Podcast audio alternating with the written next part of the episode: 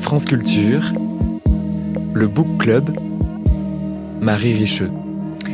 Car à cette heure-ci, le lundi, nous retrouvons Emmanuel Laurentin. Bonjour Emmanuel. Bonjour Marie. Vous avez une mission pour nous sur toute cette saison, c'est d'ouvrir des livres en fonction de l'actu. Ouais, difficile, mais vous la relevez. Les manifestations d'agriculteurs auraient pu vous faire sortir de votre bibliothèque un roman rural des années 30, un titre de L'école de Brive, symbolisé par Claude Michelet, ou encore un texte de Marie-Hélène Lafont, ou encore de Cécile Coulon, mais vous leur avez préféré un autre texte qui s'appelle Nature humaine de Serge Joncourt, paru en 2020. Oui, parce que c'est une fresque qui se joue dans le sud-ouest, là où les blocages ont commencé. Ça commence en 1976, au Bertrange, quand la sécheresse historique de cet été-là assoif bêtes et hommes. Le jeune Alexandre est le seul de la famille à penser reprendre la ferme. En sept ans de combat du Larzac, leur voisin, lui, s'appelle Cressac et il est pacifiste et il refuse l'agrandissement des exploitations, tandis que les parents d'Alexandre se glissent sans aucun remords dans l'époque et la modernisation. Ça sent la mob et la GS Citroën, la cafétéria du supermarché Mammouth où on découvre le banana split et les biscuits Fingers. Le monde se rapproche euh, du Lot, dangereusement d'ailleurs, et la famille Fabrier y plonge. Il va falloir engraisser les bêtes, s'endetter pour construire une stabulation, pour vendre de plus en plus de steaks aux Françaises et aux Français dont le niveau de vie a augmenté. Pour qui a déjà lu un de vos livres, Emmanuel, on imagine que ces histoires vous parlent.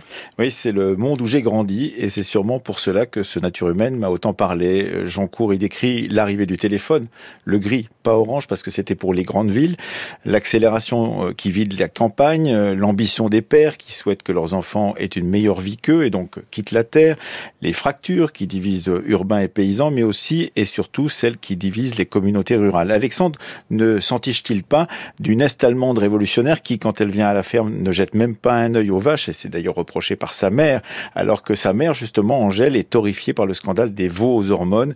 Pendant des mois, les médias n'avaient parlé que de ça, euh, court, des bêtes piquées comme des cyclistes ou des haltérophiles pour gagner du muscle et surtout pas de gras, parce que l'homme moderne venait d'identifier deux ennemis, le pain Mais Serge Joncourt ne s'arrête pas dans son texte à ses prémices de la déprise rurale, si non, non, euh, c'est une fresque en fait, et on y croise Mitterrand qui arrive au pouvoir en 81, l'accident nucléaire de Tchernobyl, le sida, le développement du Minitel qui permet à Alexandre de suivre les cours euh, des céréales et également la météo, mais aussi de discuter sur les forums avec d'autres modernisateurs d'une variété de maïs, je cite, dont l'insecticide serait déjà dedans.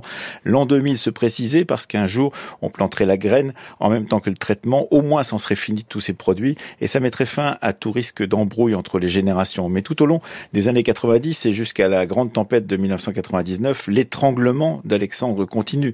Le voisin Cressac, pauvre vieux, emblème du paysan intemporel, de ceux qui auront toujours vécu sur ces terres sans autre arrière-pensée que de s'en nourrir, eh bien c'est une sorte d'insulte à l'agriculture euh, moderne que la famille Fabrier veut mettre en œuvre.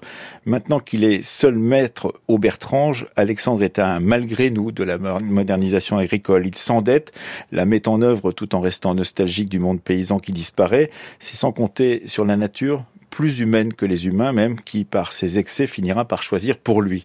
Nature humaine de Serge Joncourt a remporté en 2020 le prix Femina. Euh, Serge Joncourt lui a donné une suite à la rentrée dernière, Chaleur humaine. On retourne au Bertrange, dans la ferme d'Alexandre, lors du confinement de 2020. Je l'ai pas encore lu, mais il faut euh, ce type de texte pour euh, approcher la réalité vécue du monde rural tel que je l'ai connu en tous les cas depuis les années 60 et la rendre compréhensible à celles et ceux qui ne le connaissent pas. Merci beaucoup Emmanuel Laurentin. Lecture d'actus à retrouver sur franceculture.fr. Est-ce que je peux me permettre de conseiller la lecture d'un autre livre? Sa tranche est violette. J'espère que son titre est exact. Ce serait La France paysanne? La France et ses paysans. La France et ses paysans d'Emmanuel Laurentin. C'était tiré des émissions de la Fabrique de l'Histoire voilà. faisait autour de la France rurale. On peut encore se le procurer, je crois.